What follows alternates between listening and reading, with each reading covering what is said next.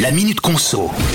Qui n'a jamais eu peur de perdre ses vidéos ses photos sur son PC ou sur son portable entre un bug du disque dur, des virus informatiques de plus en plus courants ou tout simplement notre maladresse en faisant tomber notre smartphone dans les toilettes On n'est jamais vraiment à l'abri. Alors pour ça, quelques conseils hein, pour éviter de vous retrouver dans ce genre de situation.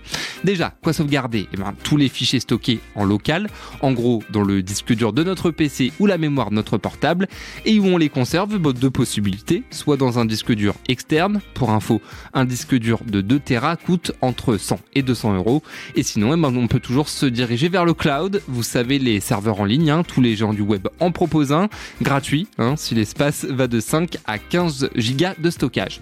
Enfin, pas de panique, si notre appareil tombe en panne, hein, on retrouve automatiquement tous les fichiers stockés en ligne, comme par exemple les emails dans Gmail ou encore les photos sur Google Drive.